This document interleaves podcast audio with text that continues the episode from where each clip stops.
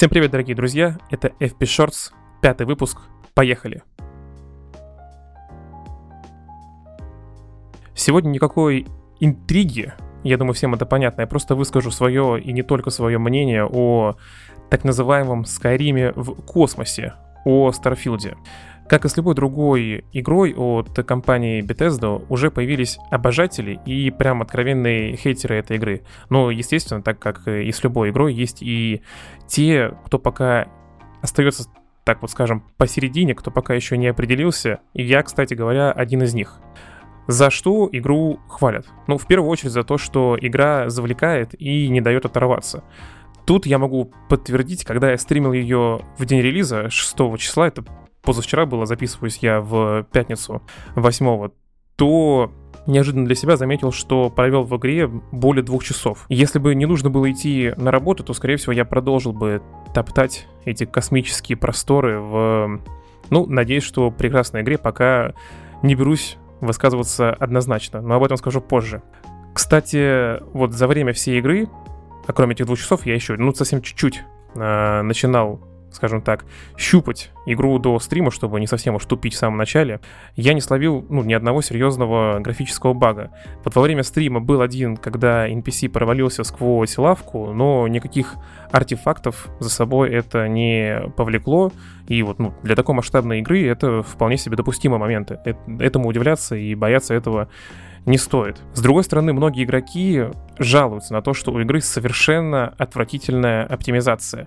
Постоянные просадки FPS, графические баги, а у некоторых игра вообще перестала запускаться. Во многом такие жалобы высказывают игроки, которые предзаказывали игру и имели к ней ранний доступ, а после релиза начались вот эти все проблемы. Тут я не берусь высказываться, не берусь как бы подводить черту, но у меня таких проблем нет. Пусть у меня не самое крутое железо, кстати говоря, на компе, и играю я, ну, играю я в версию Game Pass а.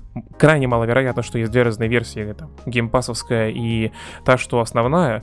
В это верится очень слабо, ну, вся, всякое может быть. Короче говоря, у меня пока что особых багов не было, посмотрим, что будет дальше, но это вот один из камней преткновения за что игру ругают. От себя могу только добавить, э, скажем, такое мелкое ревью на данный момент. Игра, вот если смотреть на нее в целом, выглядит прям действительно масштабно и красиво, даже с учетом того, что я играю на средних настройках, не на самой высокой графике. Это, мне кажется, даже на стриме так или иначе было видно и будет видно сегодня, когда я буду стримить буквально чуть-чуть попозже, через часок. Но вот есть такое стойкое ощущение, что чувство масштабности, оно, ну, немного обманчивое, так как вот в первые пару часов перемещение происходит в большинстве своем, ну, по коридорам или прямым тропинкам на планетах. То есть все э, заскриптовано. Вот этого такого открытого мира не видно. И, естественно, до, в кавычках, открытого мира я пока э, не добрался. А значит, оценить вот именно этот элемент э, игры на данный момент не могу.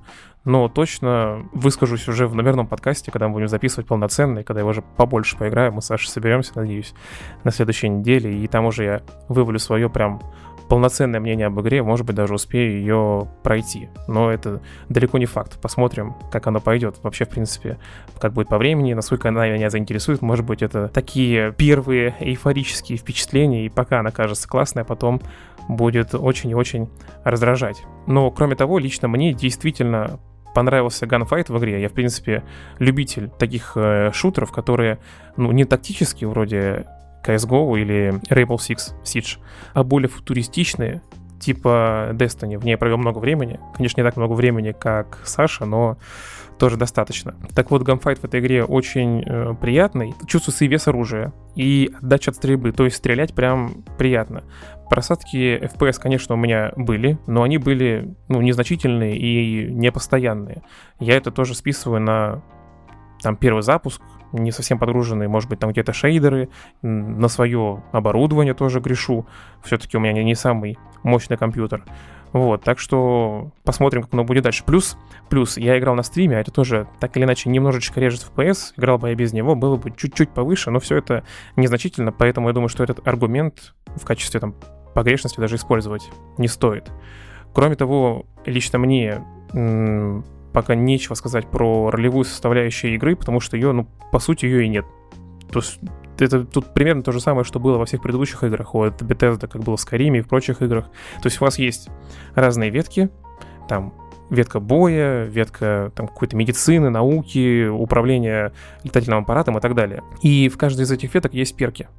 Вы получаете экспу за выполнение заданий, за сражение с врагами, плюс за то, что вы заполняете задачи по перкам. Например, если у вас есть перк баллистика, то есть стрельба из оружия с проджектайлами. А проджектайлы, напомню для тех, кто не знал, а я об этом говорил на стриме, кстати говоря, это, ну скажем, пули, ну, короче, элементы, которые вылетают из э, оружия, и их можно следить, то есть их видно. То есть это пули, какие-то там шары, фаерболы и так далее, все это проджектайлы. Так вот, вы там используете, когда этот перк, и из этих проджектайлов, этими проджектайлами убиваете врагов, там, по-моему, 50 человек или что-то типа того, то вы получаете, соответственно, заполняете первую шкалу этого перков, и можете ну, получать за это скилл и можете либо этот перк улучшить, либо выбрать какой-то другой и начать прокачивать его дальше. То есть там вот кроме того, что у вас есть ветки, в каждой ветке есть несколько э, градаций, то есть там нужно взять три перка первого уровня, потом перки второго уровня, третьего и так далее. Плюс еще сами эти перки можно прокачивать. То есть очень-очень простая ролевая система, но при этом она раздута невероятно. Поэтому ничего хорошего, ну и плохого не сказать не могу. Она вроде как есть номинально, чтобы просто можно было игру назвать ролевой. То же самое можно сказать и о начальных диалогах. В начале игры ничего там интересного и там какого-то влияющего на игру в дальнейшем нет. В общем, это вам далеко не Baldur's Gate 3 в этом плане. Конечно, нельзя, нельзя не замечать слона в посудной лавке и без локализации, а как говорят, э, без локализации, которая была уже практически готова, и ее вырезали, отменили, кому-то играть будет прям сложно, кому-то сложновато. Мне в целом, ну, я для себя не заметил никакого дискомфорта. Да, конечно, непонятно там все дословно, но в целом понятно практически все. То есть как бы я улавливаю нить всех разговоров, и в целом могу сказать, что здесь язык, ну, английский язык, он довольно здесь простой. Никаких здесь высокопарных изречений нет, поэтому в целом вполне себе играбельно. На уровне слухов есть информация о том, что все-таки локализация в игре в будущем появится, и это было бы хорошо, но насколько это правда, я сказать не берусь, никаких официальных подтверждений лично я не нашел. Может быть, они появились уже вот сейчас, когда я записываю подкаст. Вот перед ним буквально там за несколько часов я ничего не видел, но, возможно, плохо искал. И, конечно, даже мне, ну не то, что даже мне, и, и мне в том числе было бы но намного приятнее играть с русской локализацией, потому что не придется напрягать мозг. Все-таки я уже не раз об этом говорил, когда ты приходишь играть в игру, ты приходишь расслабляться, а не напрягаться. Когда ты играешь в игру полностью на английском языке, особенно если там сложный язык, как, например, в персоне 5, почему я ее, собственно, и дропнул в свое время, тебе приходится не отдыхать, а прям напрягаться, вплоть до того, что там сидеть на телефоне со словариком и многие слова переводить даже вот на стриме мне приходилось там пару слов переводить, потому что я не знал, что это значит. В целом как бы все понятно, но боишься немного тупануть, поэтому иногда приходится заглядывать в словарик. Конечно, это плюс для прокачки непосредственно языка, то есть там ты узнаешь какие-то новые слова, можешь их подучить и так далее, но не знаю. Мне сложно назвать это чем-то супер полезным. Все-таки я хочу в игре развлекаться, а не напрягаться. Это что касается локализации. Ну а в целом, на данный момент у меня сложилось такое впечатление. Ну, конечно, назвать Starfield новым Скайримом ни, ни в коем случае нельзя. даже близко не то. Язык даже не повернется так назвать эту игру.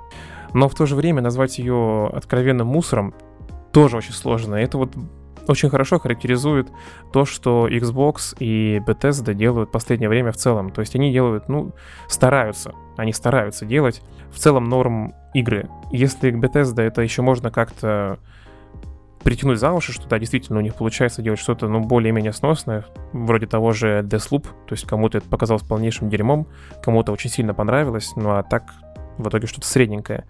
То же самое было с играми от э, ID Software, это тоже как бы ZeniMax, и так или иначе какое-то отношение к Bethesda имеет. В то время как Xbox с их недавним Redfall, они в основном в последнее время обсираются. И вот для них, возможно, это не возрождение игрового подразделения Microsoft. Но так или иначе, это хорошая игра, это хороший актив в их копилку, и я надеюсь, что вот даже не то, что надеюсь, если в дальнейшем они продолжат делать игры вроде того же Starfield, то есть на том же самом уровне, такие крепкие среднячки с оценкой там 80 баллов, то у них будет не только будущее в виде геймпасса, но и будущее в виде действительно неплохих игр, и они смогут дальше развивать это направление именно софтовое, не только там хардварное, скажем так, и геймпасовское, а именно что делать игры. Насчет оценок игры, я смотрел до стрима в Steam было что-то в районе 80%, что неплохо для такой игры. То же самое на метакритике. С Microsoft Store все сложнее. В среднем по миру где-то 3,5 из 5. Ну, то есть, как я и сказал, такой прям крепкий среднячок, почти 4. В России полтора. Ну, понятно из-за чего, потому что нет локализации, и все, очевидно, недовольны. Поэтому такие вот первые впечатления от игры, они лично у меня на данный момент пока что смешанные. Поиграем еще пару стримов точно, там посмотрим, насколько это будет э, интересно мне. И, возможно, я пройду потом ее вне стрима или, может, вообще забью на нее. Что касается... Вот, кстати, тут еще стоит учитывать, да, что я играю именно с Game Pass. Если бы я отдал за нее там 7-8 тысяч, ну, наверное, я бы не так сильно ее хвалил. Вот что делают стриминговые сервисы. Они нас размягчают, и из-за этого мы становимся более мягкими. Но это все так, шуточки, на самом деле, даже если бы я купил ее за деньги, скорее всего, я бы в нее все-таки играл, она бы мне понравилась. Потому что лично мне нравится больше даже, чем Final Fantasy 16. Не в плане проработки, очевидно, что Final Fantasy 16 гораздо более лучшая игра.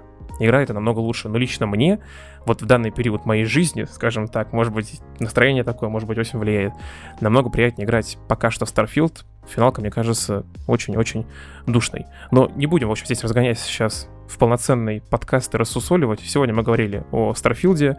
Мое мнение, игра хорошая, крепкий среднячок. Я согласен с оценками в 80 баллов из 100 и в 3,5 из 5 в Microsoft Store. У нее есть очевидные минусы, у нее есть очевидные плюсы. Это не Skyrim в космосе, но это и не полное дерьмо. В общем, Надеюсь, что игра останется такой же интересной и в будущем появится также русская локализация. Играйте в хорошие игры и не тратьте силы на ненависть. Услышимся через неделю. Всем пока.